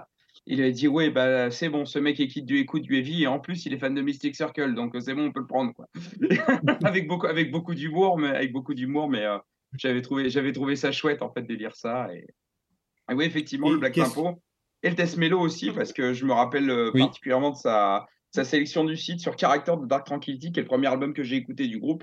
Et euh, bah, la première fois que j'ai lu quelque chose sur Dark Tranquillity, c'était une chronique de base. j'ai jamais, j'ai jamais réussi à savoir si le groupe était vraiment connu. Lequel c'est ça Ah oui, The Mine, le groupe italien là Non, c'est Ouais, Domain, si vous voulez. Ouais, dominé, ouais, connu dans toutes les pizzerias, c'est tout. Non, c'est- c'est c'est comme tout, ils ont, ils ont eu leur époque. Ils ont eu leur époque, ça, ça a duré six mois. Euh, voilà. Voilà, Ba- Bast a eu toute une période où tout ce qui était, euh, où tout ce qui était power, euh, sympho euh, italien avait la cote. Donc les Skylark, les Domain, euh, tout- ils y sont tous passés. Ah, Skylark, je, je connais Oh, Skylark. putain. lui aussi, ouais. Euh, Ça c'est chum, hein, euh, là, pour le coup. euh. il, était tellement fou que j'avais, euh, j'étais parti en Italie, je sais pas, au début des années 2000, et il a voulu que je lui ramène des, des magazines italiens de métal. Il, il parle absolument pas un mot d'italien. hein. mais j'ai découvert Secret Sphere euh, comme ça aussi, hein, donc euh, pas comme ça. Pas grâce au magazine italien, mais euh, Grâce à Bastien. par Nîmes aussi à l'époque. Et euh, Time Never Come, euh, le- leur deuxième album, ça reste, ça reste une boîte, je trouve, des années après. Même Le meilleur groupe des- italien, c'est Game Over. Ah ouais, mais là on est, là, on est sur ton champ d'action. Ferme ta gueule. Mais il y a Game Over. Tu peux, tu peux manger de la mortadelle en écoutant Game Over. Ça crée une ambiance. Julien ici, moi je crois qu'on a tous fait un, on tous fait un petit peu le tour, sauf s'il y a quelque chose que vous avez envie de dire, euh, que je vous ai empêché Bah, de dire. c'est- euh, toi, euh, Jeff, pas- commence peut-être. C'est le truc, le, le, le- parmi les échanges que tu as eu, le, le- le truc qui t'a le plus peut-être marqué ou le truc le plus positif? Hmm, bah, le truc qui, moi, qui m'avait le plus marqué, bah, déjà, c'était même avant de le connaître, c'était en le lisant, ça c'est évident. Parce que, ben, euh, ce que je disais tout à l'heure, euh, il écoutait euh, la même chose que, enfin, j'écoutais la même chose que lui plutôt que l'inverse. Et, mais du coup, moi, ça m'a beaucoup aidé à me documenter et à me faire une culture métal en très peu de temps, parce que j'ai vraiment commencé ça tard. Moi, la plupart de mes potes avaient 3-4 ans de plus que moi et étaient, et étaient là-dedans depuis un bon moment, donc ils étaient à fond dans, dans tous ces groupes. Hammerfall, Blind Guardian, Rhapsody et Gamma Ray, Grave Digger, j'en passe. Et, euh, et donc, du coup, bah, à l'époque, il n'y avait quand même pas le téléchargement comme aujourd'hui. Euh, Internet, c'était pas, c'était pas non plus, on va dire, comme aujourd'hui non plus. Euh, au moment où je commençais à écouter, à, lire Nîmes, je vais y arriver, peu de temps après, c'est vraiment l'explosion le, de Hidonki, Mule, etc. Donc, c'est l'époque où j'ai mon premier appart après mon premier taf. Donc, à ce moment-là, ouais, comme beaucoup de gens, j'ai téléchargé comme un port et j'ai fait beaucoup d'écouter avant d'acheter. Et euh, oui, il y a beaucoup d'albums que j'ai achetés à l'époque suite à ces chroniques.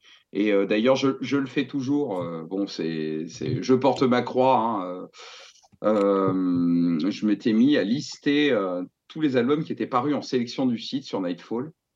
Euh, et, du coup, je les achetais parce que c'était un gage de qualité pour moi, en fait. Et, euh, j'ai découvert énormément de groupes euh, comme ça, beaucoup par Fredouille, mais surtout beaucoup par Bast, en fait. Quand ensuite j'ai pu devenir chroniqueur, ça a été une de mes plus grandes frustrations, quelque part, parce que, en fait, je l'ai côtoyé comme chroniqueur assez peu et quand je suis rentré, je me dis, waouh, je, voilà, je, je, vais écrire avec Bast, etc. Et en fait, à ce moment-là, bah, il avait déjà pas mal de trucs à s'occuper, en plus de la gestion du site. Depuis que je l'ai repris, je, vois ce que c'est, surtout depuis que je mets les mains dans le code. Là, j'ai intégré euh, trois nouveaux admins pour pouvoir me délester un petit peu de ça, parce que j'aimerais bien avoir du temps pour écrire, en fait, tout simplement. Et euh, lui, je ne sais pas comment il vivait ça.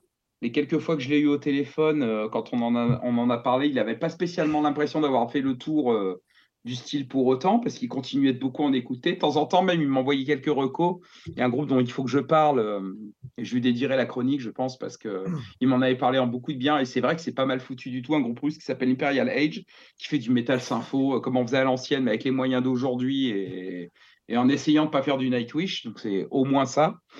Et, il, euh, gardait une, il, gardait une, certaine santé mentale quand même, hein, lui aussi, fatigué du, euh, du, métal sympho. Hein. Il n'était pas complètement fou, hein. il avait un côté euh, particulier, mais il y a des limites quand même. Non, non, mais je commence. C'est aussi qu'il a arrêté de chroniquer, c'est qu'à un moment, euh, t'as archi, méga, méga fait le tour. Même lui. Mais c'est vrai que pour aller chercher dans ouais, tous les, les, groupes de seconde zone, pas connus, etc., mais qui peuvent être méritants, hein, j'aime toujours de temps en temps sortir des, des, groupes comme ça, un petit peu inconnus si, si, ça vaut le coup. Quand tu dois gérer une disco euh, en intégralité, euh, là j'ai, repris il y a quelques temps, mais je vais mettre des années, des années à compléter. Peut-être que je le ferai, peut-être que je le ferai pas. Euh, un groupe américain qui s'appelle Zandel, une espèce d'US power metal éclaté au sol, c'est pourri de chez pourri c'est vraiment naze, mais bon, la disco a été commencée sur Nightfall, je pense que je la finirai. Ah non, c'est de la merde, n'écoutez pas, passez à autre chose, écoutez ah. Julien, anecdote ou souvenir? Oh non, moi, c'était surtout des souvenirs euh, d'écriture, en fait, hein, véritablement. Un peu comme, un peu comme Jeff, quoi. Ouais. Voilà, c'est plus ça. Moi, encore une fois, j'ai jamais eu la chance de le rencontrer, mais c'était effectivement le, mon chroniqueur fétiche pour tout ce qui était euh, speed mellow voilà, je, me rappelle surtout effectivement de cette chronique de Timeless Miracle, encore une fois, je le répète, pour ceux qui n'avaient pas noté tout à l'heure, euh, qui puissent aller écouter, euh, parce que c'est un groupe que je ne connaissais absolument pas, ça faisait partie des choses qu'il est allé dénicher, et euh, c'est un de mes groupes, enfin c'est un de mes albums, puisqu'il n'y en a qu'un seul, hein, préféré dans le spin mélodique, et voilà, il avait cette qualité d'aller chercher parfois des trucs et d'assumer complètement le côté poète-poète qui, moi, me, ravissait tout à fait. Hein. Donc, c'est surtout ça, en fait. C'était un peu comme, comme Jeff, effectivement. Euh, généralement, j'accordais beaucoup de crédit euh, à Bast et quand euh, il mettait un 5 ou un 4, effectivement, je me ruais chez mon disquaire ou j'allais chez Adiposer et j'achetais. Et j'étais rarement déçu. Je, conçois tout à fait qu'un certain nombre de lecteurs ont peut-être été dessus en allant écouter des albums que j'avais chroniqués à 5, mais moi j'étais rarement déçu. il y a, par, par ce qu'il écrivait, c'était un de mes piliers, c'était un point de référence. Et euh, voilà, je trouve que c'est bien, même si j'avais déjà une bonne culture du métal quand je suis arrivé sur Nightfall. Mais voilà, ça m'a permis de l'étoffer et euh, je lui faisais vraiment profondément confiance. Et encore une fois, je regrette de n'avoir pas eu l'occasion de disserter pendant des heures sur Rhapsody avec lui. Euh, bah, moi, j'ai. Euh, oui, je veux dire. Tiens, t'es en train de réfléchir à une anecdote, hein, vu que tu. C'est compliqué à distance. tu l'as jamais vu en plus. Non, non, mais moi, j'ai un truc à raconter, mais qui n'est pas, qui est pas lié euh, justement à la musique, en fait. C'est juste à la relation, en fait, et à l'état d'esprit. Donc, je saluais son fair play tout à l'heure. Et bah, je peux saluer sa fidélité aussi, parce qu'en fait, après mmh. avoir fait ce, cette modernisation du site, il avait, il, il, bossait je sais pas trop, comme dev, visiblement, où il faisait du dev pour, euh, pour des gens. Et il avait des clients privés et des projets privés, et donc il avait besoin d'un graphiste. Donc il m'avait euh, appelé pour trois petits projets, dont un site érotique. Et ça, ça c'est un scoop. C'est génial. Ouais, ouais, et un site érotique d'un mec qui listait les films. euh, Enfin, c'est une sorte d'encyclopédie des films érotiques. euh, c'était improbable ce truc. Et me voilà en train de faire des trucs roses avec des machins, et des silhouettes de meufs et des talons aiguilles. C'était c'était marrant. Est-ce que tu as réussi à caser une vignette de Dark, de Dark Tranquility Ah, c'est assez professionnel, monsieur. Et euh, non, non, mais c'était marrant. Il y avait un le site où euh, tu, ils listent toutes les meufs qui montent leur nichon, un truc comme ça, toutes les actrices, c'est ça? Donc, il y avait le site érotique, il y avait un site de studio d'enregistrement, et il me semble qu'il y a un troisième truc, donc trois trucs, et là, il, enfin, il y avait un peu d'argent à, à la clé. Et puis, euh, des années après, parce qu'on est resté en contact, puisque je tu parlais de l'histoire de SoFood, enfin, du- il écoutait un peu les podcasts, ou euh, où il lisait un petit peu ce que je faisais de temps en temps. Donc, on avait quelques échanges. Et, euh, et il m'a envoyé des clients, parce que moi, je me suis mis à mon compte. Et il m'a envoyé un assez gros client, en fait. une, donc, euh, preuve de fidélité, tu veux. euh, Enfin, Mm. En fait, c'est ça. Moi, euh, j'ai jamais lu ses chroniques spécialement à part pour lui dire ah, sans déconner. Euh, et j'ai jamais écouté des. Enfin, euh, je- évidemment, je connais. euh, Enfin, j'ai Gamaré en commun, etc. Mais on n'était pas d'accord du tout sur voilà les tous les groupes que j'ai cités. Moi, ne m'intéressent pas du tout. Enfin, donc, je partageais pas ça avec lui. Et par contre, j'ai partagé. Enfin, j'ai vu dans, dans sa personnalité déjà l'ironie dont je parlais au départ. Et le, et le second degré, parce que moi aussi, enfin, je lui faisais des vannes sur ses groupes et ça ne le dérangeait pas trop, ça le faisait marrer. Et aussi ce côté euh, bah, un peu fair play, parce que franchement, franchement, j'étais très très vilain avec Nîmes et il m'en a jamais voulu. Euh, il m'a demandé souvent de lui critiquer en off des trucs pour nourrir, je pense, sa réflexion euh, pour le faire évoluer le site. Hein. Je dis pas du tout que j'ai eu la moindre influence ou quoi que ce soit. hein. Mais je veux dire, c'est parfois d'échanger avec des gens qui sont pas du même avis que soi, ça peut être intéressant. Je pense qu'il était dans ça, donc moi je trouve ça cool. C'est pas c'est pas une attitude si courante que ça, donc euh, moi j'avais euh, j'avais salué ça. Et ensuite une sorte de fidélité, puisque euh, après l'histoire de Nightfall, bah, il m'a fait travailler, en fait, il m'a amené un peu de boulot. Donc ça aussi c'est sympa et, et fair play, courtois, enfin voilà, toutes ces qualités humaines que, que j'ai discernées à cette, à cette occasion-là. Voilà. Ouais, le, le mec avait de la mémoire et Ouais, voilà, tu vois, c'est. Enfin, je, je- je dis ça parce que, enfin, je suis désolé de faire le vieux combattant en fait, mais et puis euh, je brasse pas forcément des bons souvenirs non plus, mais euh, c'était, enfin, l'époque où, euh, on, se défonçait entre guillemets entre Nightfall et d'autres gens. J'étais pas le seul. Enfin, c'était vraiment, c'était assez agressif hein, quand même. Et c'était un, un tout petit milieu en fait. C'est-à-dire qu'il n'y avait pas beaucoup de monde. Donc tes potes étaient vraiment potes et quand tes, ennemis étaient vraiment tes ennemis, tu vois, c'était un peu n'importe quoi. Mais donc c'était quand même assez, euh, assez hard, hein, enfin, faut pas croire. Enfin, moi je trouve, avec le recul, je me dis quand même, putain, je, je me souviens pas précisément des échanges, mais je sais que c'était chaud quand même. Non, mais après Nightfall a eu un forum, euh, il a créé un forum, et donc, euh, donc il y a eu une confrontation. de- enfin, on allait sur le forum, il venait chez nous, enfin, c'était c'était enfin, c'était la guerre des boutons en fait, en- la guerre des boutons de métal quoi. C'était un les rangs, quoi. Ouais, ouais, donc euh, non, mais après, il y avait aussi des échanges courtois, pas ça, enfin, c'est pas que la défense, mais enfin, c'est- c'était, ça pouvait être musclé, quoi. Donc, je veux dire, il y avait pas, parfois, il y a eu des climats euh, vraiment tendus, c'est ce que je veux dire. Et là-dedans, c'est dur d'être intelligent. Et moi, je dis pas que j'ai été très intelligent, mais lui, oui. C'est ce que je veux dire par là. C'est-à-dire que c'est un mec qui a su prendre de la hauteur aussi, se dire, bon, bah, ce mec, il, il casse les couilles à tout le monde, mais il dit deux, trois trucs intéressants. Et dans mon équipe, il y a des casse-couilles aussi, enfin, et des gens Mhm. intéressants. Tu vois, et c'est ça que je trouvais intéressant, en fait. Et ce que, ce que je veux dire aussi, c'est que je ne l'ai pas vu venir. C'est-à-dire, j'ai vu ce mec arriver, me, me faire des messages un peu marrants et dire, euh, me poser des questions. Alors, il est fou, lui. Il, enfin, il, il veut s'en manger une, en fait. Il est maso. Puisque je, je tapais assez systématiquement sur le site. Et non, en fait, bah non, il voulait juste discuter. Il y a un autre mec comme ça que je salue au passage. euh, Vous en avez parlé tout à l'heure, c'est Fight Fire with Fire. Enfin, c'est son pseudo sur euh, Nîmes. Et c'est Guillaume Fleury, donc, qui travaille dans Rockard maintenant. Et c'est pour ça, ils sont pareils. C'est-à-dire, c'est des gens moi, que j'ai beaucoup critiqués et ils sont quand même venus discuter avec moi. Moi, je reconnais ce- cette honnêteté intellectuelle, tu vois, cette forme d'intelligence, à mon sens. Mais sûrement, ils sont sûrement plus malins que moi, en fait, hein, parce que eux, ils font la démarche. Donc voilà, c'est ce que je voulais saluer euh, là, plus que, euh, puisque j'ai pas partagé beaucoup, euh, voilà, votre expérience de chronique, etc. C'était pas, moi, c'était pas mon axe. Mais donc, c'était ce côté humain. Après, euh, Marc étant son ami, enfin, peut peut peut-être euh, étoffer ou confirmer que cette attitude était probablement euh, générale avec d'autres gens qu'avec moi, évi- évidemment. Moi, c'est une anecdote. Déjà son attitude. Il a fait aussi œuvre de beaucoup d'intelligence et de diplomatie sur Nîmes, comme c'était le boss. Ah que tout le monde s'entendait pas forcément, tout le monde n'était pas d'accord, etc., etc. Il a, il a passé énormément de temps, il a déployé énormément d'énergie pour que tout se passe bien. Alors certains le trouvaient un peu froid, même sur ses chroniques, je pense. Moi, je le trouve un peu, un peu froid sur ses chroniques. Euh, et c'est simplement qu'il voulait garder une, voilà, une certaine distance, une certaine hauteur et que sa sensibilité fait aussi que euh, l'aspect extérieur, quand on le connaît mal, il a un côté un peu euh, distant.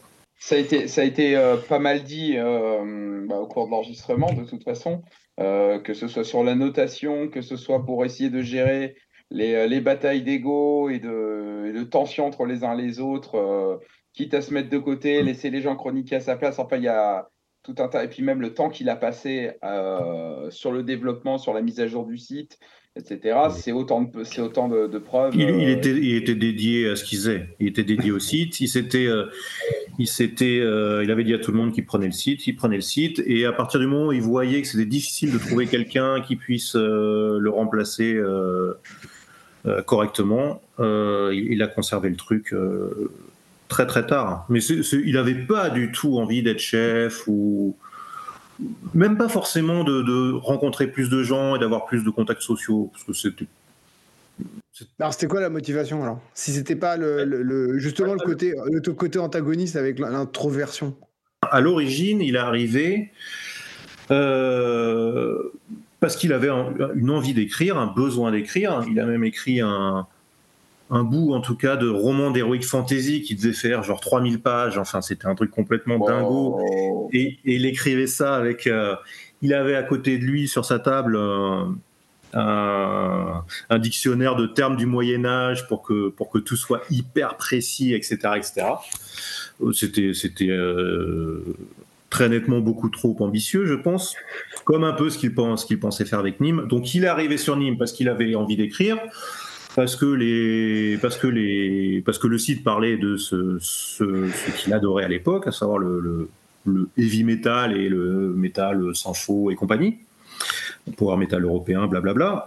Sa première passion avec le foot, c'était le code informatique en fait. Donc il s'est dit, je suis le seul à pouvoir le faire. Euh, il avait aussi des attentes envers les gens. Donc comme lui était très capable sur certains sujets, il, il préférait faire les choses tout seul plutôt que de laisser faire à quelqu'un qui le, ferait moins bien. Donc, il était fidèle envers le site et il voulait pas laisser tomber le site. Mais ça, explique certaines choses, oui, euh, sur euh, bah, tout le, long, lent et inexorable passage de témoins et des conditions dans lesquelles ça s'est fait, en fait. Parce que oui, il s'est dit, il s'est dit jusqu'au bout, j'y bah, Enfin, quelque part, je comprends parce que moi, j'ai pas ces compétences, on va dire, en développement, mais je mets les mains dedans parce qu'il bah, n'y a pas le choix en fait. Euh, si je veux que le site survive et que ça se passe bien, il faut s'en occuper. Et euh, je ne fais pas spécialement pas patient. Moi, ma passion, c'est d'écrire et euh, de partager sur le métal parce que j'aime ça. Mais honnêtement, je préfère en écrire, en composer que, que de faire du code. Mais je comprends complètement ce, cette espèce d'engagement un peu rationnel, rationnel, hein, parce que effectivement, le site aurait des problèmes sans lui. Je pense que c'était totalement rationnel. Et puis, hmm. comme, euh, comme Rem l'avait dit, c'était quand même, euh, il écrivait le code de manière un peu, je sais pas, personnelle ou artisanale, je sais pas comment le dire. Et du coup, pour un nouveau euh, dev de, de, de, reprendre le bébé, c'était compliqué. Et il le savait très bien. Hmm. Donc, ça dit, allez, presque, malheureusement, je suis obligé de continuer. Je suis le seul à, je suis le seul à comprendre ce que j'ai fait. Ouais, c'est vrai que du coup, on n'a on n'a pas parlé de son avatar son avatar n'a rien à voir avec ce que ce qu'il montrait comme goûts musicaux sur euh, sur Nîmes. Tu vois entre Rhapsody et ce fameux avatar, il y a une espèce de il y a un univers entier. Donc il s'agit de il s'agit du personnage de Silence qui euh, est un personnage dessiné par Comes. Comes c'est un, un, dessinateur belge. Euh, adulte, on va dire, c'est de la BD adulte. Euh, il fait des romans graphiques, il faisait des romans graphiques, je ne sais pas s'il est encore en vie. Euh, chez, euh, chez Casterman, dans l'édition Casterman à suivre, qui avait Hugo Pratt, qui avait Manara, qui avait Tardy et tout un tas de trucs. Et, Et c'est très, très, très, très, très, très, très, très, très différent de Rhapsody ou même de Dimmu ou de tas d'autres choses. Parce que ça parle de quoi en fait euh Alors, le, le... Déjà, Didier avait commencé avec un avatar, avec un avatar horrible. Ah. Euh, j'ai oublié, de dire ça aussi. Bast, c'est apparemment, alors j'ai vérifié aussi sur Internet, mais c'est ce qu'il m'avait dit, c'est la déesse égyptienne de quelque chose. Et, et Ba- Bast ne s'est jamais intéressé à l'Égypte antique. D'accord. Hyper bizarre. Et en plus, l'avatar était tout moche. C'était une espèce de. Ça, ça devait être une statue euh, de la déesse. Mais euh, c'est. Euh, ah oui, Et au bout de. Ah, ouais, c'est quelque chose que je ne savais pas. C'est qu'effectivement, euh, bah, la déesse Bastet, en en égyptien, effectivement, c'est Bast. Ouais, c'est ça. La déesse de la joie, du foyer, de la chaleur du soleil, de la maternité, entre autres, et la déesse protectrice des femmes enceintes et des enfants. Ex- Exactement, exactement. J'ai lu la même chose. Elle est associée à l'instrument de vengeance du dieu du soleil aussi, à la poussée sauvage. Ouais. Ouh là là, ça, ça fait, ça fait beaucoup de choses. Ça fait beaucoup de choses à analyser là. Et euh, au bout d'un certain temps, il a changé, euh, il a changé son avatar pour ce personnage avec un, avec un chapeau de bouffon. Mhm. Parce que comme c'était Casterman à suivre, c'était de longues histoires. Et donc, on pouvait avoir des, des bouquins qui faisaient entre 100 et 200, 300 pages parfois. Ah oui, extrêmement variable. Ouais, je crois qu'il y en a un que j'ai qui doit faire euh, plus de 300 pages. J'ai oublié l'auteur par contre. Je ne sais pas s'ils en font encore parce que le gros problème de cette collection sur le plan marketing, c'était que c'était du noir et blanc. d'accord. Et le noir et blanc se vend moins que la couleur parce que, parce que les gens sont cons, hein, disons-le franchement. Et, et je sais qu'ils ont euh, que Casterman à suivre avait décidé, je crois au début des années 2000, de, euh, de mettre en couleur certains des albums, dont ce fameux euh, Silence, Oui, ce bah, qui est d'accord. une erreur. Ça répond à la- au questionnement que j'allais me faire. Je dis, mais l'avatar n'est pas en noir et blanc, il est rose. Donc, d'accord. Alors ouais, alors j'ai plus vérifié, mais je crois que c'était la pochette. Donc la, la pochette, elle, est en couleur. Mhm. Et l'intérieur était, était complètement en noir et blanc et l'auteur est euh, dessiné en noir et blanc. Donc le, le dessin était fait pour du noir et blanc. Et tu dis, il y a un monde entre, euh, entre cette BD, enfin cette BD, ce roman graphique et euh, personnage de silence et, euh, et euh, Rhapsody. Parce que Ah, yes. Avatar, on pourrait se poser la question, bon, un bouffon, de la couleur, etc. Pour le, pour le, pour le béotien, ça, ça, ça, semble pas si loin, en fait. Ah d'accord, d'accord. Mais moi je me, ouais, mais moi comme je connais le, le personnage depuis le début, Eh oui, euh, effectivement je l'ai, je l'ai complètement en tête. Et euh, la Silence c'est plus ou moins ma BD préférée. Ça fait partie de mes BD préférées, de mes romans graphiques préférés, comme on dit. Et bah, Didier l'a, Didier l'a découverte euh, avec moi. Il, a- il- il avait adoré. Et euh, bah, le roman est particulièrement euh, poignant, sombre, triste, dur. Alors, je ne l'ai pas lu depuis 30 ans, donc je te dis ça par rapport à mes souvenirs. hein. Et donc, effectivement, rien à voir avec, avec l'univers de, de Rhapsody. C'est même tout le contraire de l'univers de Rhapsody. Même moi, j'ai trouvé ce, ce choix hyper étonnant quand il, euh, quand il l'avait fait. Et c'est l'histoire d'un ouvrier agricole, je crois, euh, mutique, euh, euh, simple d'esprit, mais plein de bonté. Tu vois, on peut faire un petit peu, éventuellement, un, un parallèle avec le prince Mishkin chez Dostoïevski Mhm. dans, le, dans le, le roman L'idiot. Et voilà, donc un, un, un ouvrier agricole qui se fait exploiter par un, par un paysan euh, prospère euh, dans euh, je ne sais quelle campagne. Et à la fin, le, roman prend un tour un peu, un peu magique, un peu, un peu poétique. Et c'est souvent ce qui se passe avec les romans de Comès. C'est clairement, je pense, le meilleur roman de Comès. C'est pas tout à fait son premier, mais presque. Parce qu'avec Casterman à suivre, parfois, c'est pas, pas évident de, de comprendre la chronologie. Et si Rhapsody correspond effectivement parfaitement au Didier de Nîmes, je trouve que Silence correspond au Didier plus intime que moi je connais et que très peu de personnes connaissent. Euh, Ouais, c'est surprenant l'écart euh, l'écart qu'il peut y avoir euh, entre bah, justement un avatar, hein, au sens propre du terme, et, euh, et, on va dire la vraie personne qui est derrière son clavier, qui a une vie euh, au-delà de sa passion pour le métal, euh, ses complexités, ses fêlures, ses forces, etc. Quoi. Ses complexités, ses fêlures, e-, exactement, exactement. Oui, tu vois, moi quand je pense à Rhapsody, alors c'est un avis personnel, hein, mais Rhapsody, ça, je trouve pas que ça soit une musique particulièrement émouvante. Alors encore une fois, c'est une vision très personnelle et un peu négative du metal sympho euh, ou du black metal sympho, mais euh, euh, c'est rutilant. C'est surtout rutilant. Chromé, comme disait Canard. Voilà, chromé, rutilant, comme disait Julien également, et silence. Et Didier, Didier n'est pas rutilant en fait. Didier n'est pas chromé. Mais alors pas du tout. Personnellement, tu vois, je, je, suis pas du genre de personne, je suis pas le genre de personne qui, qui, qui va se mettre à couler une larme en regardant un dragon en plastique dans une vitrine Games Workshop, tu vois, même si le dragon est hyper bien peint et que ça a pris des jours et des jours au peintre pour le faire. Je sais qu'il y a des gens qui adorent ça, hein, mais bon, pas moi. Esthète jusqu'à une, une, certaine limite quand même, quoi. Oh, mais je, comprends à la limite l'esthétique, mais c'est simplement une question de, sensibilité personnelle et moi je, moi je, trouve ça kitsch. Comme je trouve les, les pochettes de Rhapsody kitsch, et, particulièrement euh, Symphony, avec, le dragon, avec le dragon trop rouge de, dans la nuit trop bleue, c'est. C'est ça, ouais. Tout est trop, en fait.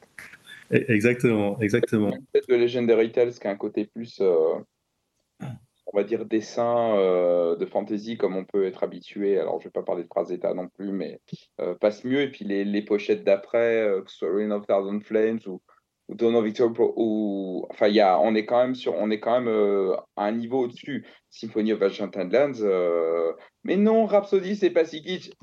T'es mal à pochette, s'il te plaît, quoi. Enfin, il n'y a rien qui va. Bah c'est vrai que, que moi j'avais trouvé la pochette du premier album pas trop mal. Ça faisait un peu artisanal et ça faisait exactement euh, ce que tu dis, Heroic Fantasy d'une certaine époque. Alors ça faisait pas Frazetta hein, parce qu'il n'y avait pas le côté oui, ça, fait, ça faisait pas très épique, c'était, ça, manquait d'ombre, etc., etc., mais ça passait. Et, ensuite, ils ont fait quelque chose de, oui, plus adulte. Mais quand on écoute l'album, ça, ça, enfin, moi après, j'aime bien cet album. C'est loin d'être mon préféré de Rhapsody, mais quand on l'écoute, c'est pareil avec les, les, les chœurs Epicus Furor, euh, les, les, les, synthés qui font, qui font l'orchestre. Il n'y a rien qui va. Et malgré tout, en dépit, en dépit de tout bon sens, il y a, quelque chose qui fonctionne terriblement dessus. Euh, enfin, comme tu disais, Emerald Sword, euh, même, même dans un contexte, on va dire, morbide, parvient, à faire, parvient à faire son effet, en fait. ah bah c'est, on est d'accord, hein, c'est un morceau hyper efficace. Il n'y a, rien à dire là-dessus. Après, le bon, l'album est trop long, etc. Il y a quelque chose à dire, à dire dessus mais pour en revenir à, pour en revenir à, Didier, donc tu vois, je trouvais que Rhapsody, oui, le, le définit bien comme euh, chroniqueur sur Nîmes.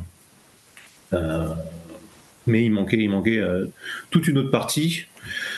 pareil, sur ses écrits sur Nîmes, alors ils sont ciselés, il y a énormément de détails, de descriptions, il y a un peu d'ironie, souvent, ça, ça, correspond bien aux Didier que je connais. Euh, il y a beaucoup de précision, mais il manquait quand même, je trouve, une grande partie de, la, de, sa personnalité. Alors en filigrane, on, pouvait sentir autre chose si on, si on le connaissait très bien, mais il y avait peu de gens qui le connaissaient vraiment très bien. Et, mais sur le plan de, de l'émotion, je trouve que ces chroniques restent extrêmement pudiques. Et donc c'était un Didier incomplet pour moi. Oui qu'il montrait dans ses chroniques. Et le, simple personnage de Silence, je trouve complète la personnalité de Didier. Comme je dis, c'était quelqu'un de très pudique, de secret, de très observateur. Ça, son sens de l'observateur se lit bien dans ses chroniques. Mm-hmm. Et euh, alors, je conseille, euh, j'ai déjà dit, oui, je conseille à tout le monde de, lire ce bouquin. Il, est, vraiment hyper bien. Et même si euh, même si c'était quelque chose qui laissait transparaître qu'un nombre extrêmement limité de personnes, je crois qu'il aurait aimé qu'on qu'on retienne euh, cet aspect de sa personnalité, sa, sensibilité, parfois douloureuse certes, son côté, son côté sombre, torturé, trop torturé. et pas seulement le Didier technicien du site et, et fanatique de, fanatique de, de dragon des vins double épée bâtarde. Mhm. Même, même s'il même s'il aimait pas du tout les, les jeux de rôle. Hein. Oui, il est, il est pas, c'était pas vraiment pas le, cliché du, du, nerd ou du, euh, ou du geek tel qu'on peut se, se, le représenter ou tel qu'il est représenté dans la culture populaire aujourd'hui. Parce que euh, moi, n'étant, n'étant pas développeur euh, et très très loin de, de l'expérience, on va dire, qu'il avait dans le domaine, parce que d'après ce que j'ai commencé avant même que ce soit son métier, euh, je pense qu'il a, il a, tenu, euh, il a tenu le truc longtemps parce qu'il estimait que c'était sa responsabilité et qu'il n'y avait pas tellement le choix de faire autrement. Et euh, à ce moment-là, on va dire, j'avais effectivement plus le boss du site à, face à moi. Alors que c'est vrai que quand j'étais lecteur, pour moi, bah, c'était juste le chroniqueur, effectivement, qui s'y connaissait à fond en power metal et en, en metal sympho. Et, et dont, j'appréciais euh, de, lire l'analyse et, euh, et, les bons mots en fait qui distillaient ici et là. Hum, avec ce côté touffu, touffu dans les goûts, touffu dans les goûts musicaux, enfin les, ses goûts musicaux, enfin Rhapsody c'est touffu, et, parfois touffu euh, dans, ses écrits. et comme je te disais, Silence c'est c'est pas du tout un c'est pas du tout un roman touffu, et, et pourtant tu vois ça le caractérise très très bien. Et en tout cas, je vous remercie beaucoup d'avoir permis de faire de ce numéro du podcast un, truc un petit peu euh, cossu, euh, cossu et mémorable pour Didier. Eh ben, c'est normal et, Didier aurait été très content. Didier aurait été extrêmement surpris d'écouter euh, ce podcast. Ravi, il en aurait, il en aurait, euh, il en aurait pleuré. Vraiment. Au sens littéral du terme. Au sens littéral du terme hein. Parce qu'il n'avait pas, euh, il, il pas l'impression d'être forcément très apprécié, parce que c'est vrai qu'il échangeait pas avec tout le monde, loin de là, et que comme il avait le rôle du, du, bad guy, euh, il n'avait pas forcément les retours euh, positifs de tout ce qu'il faisait. Donc il, il, aurait beaucoup aimé, et je suis sûr que Patricia appréciera. Patricia, c'est sa sœur, et je suis sûr qu'elle appréciera d'écouter ça. Je lui enverrai le podcast, je lui enverrai à ses enfants aussi. Chers auditeurs, nous espérons que cet épisode hommage à Bast vous aura plu. Le prochain épisode sera un épisode encore une fois spécial, puisque ce sera un épisode spécial retour sur l'année 2023. Un épisode qui sera heureusement plus joyeux que celui-ci, mais nous devions le faire en hommage à Bast. Voilà, euh, nous espérons qu'il a été de qualité et que cet hommage euh, lui rendra justice et lui fera honneur. Je vous rappelle encore une fois de ne pas hésiter à liker, commenter, partager et noter 5 étoiles sur votre application d'écoute préférée. Prochain épisode donc consacré à l'année 2023. Il y aura beaucoup de membres de l'équipe. On va revenir sur nos tops, on va revenir sur nos flops et on va être dans la bonne humeur, dans la joie à l'approche de Noël. À bientôt.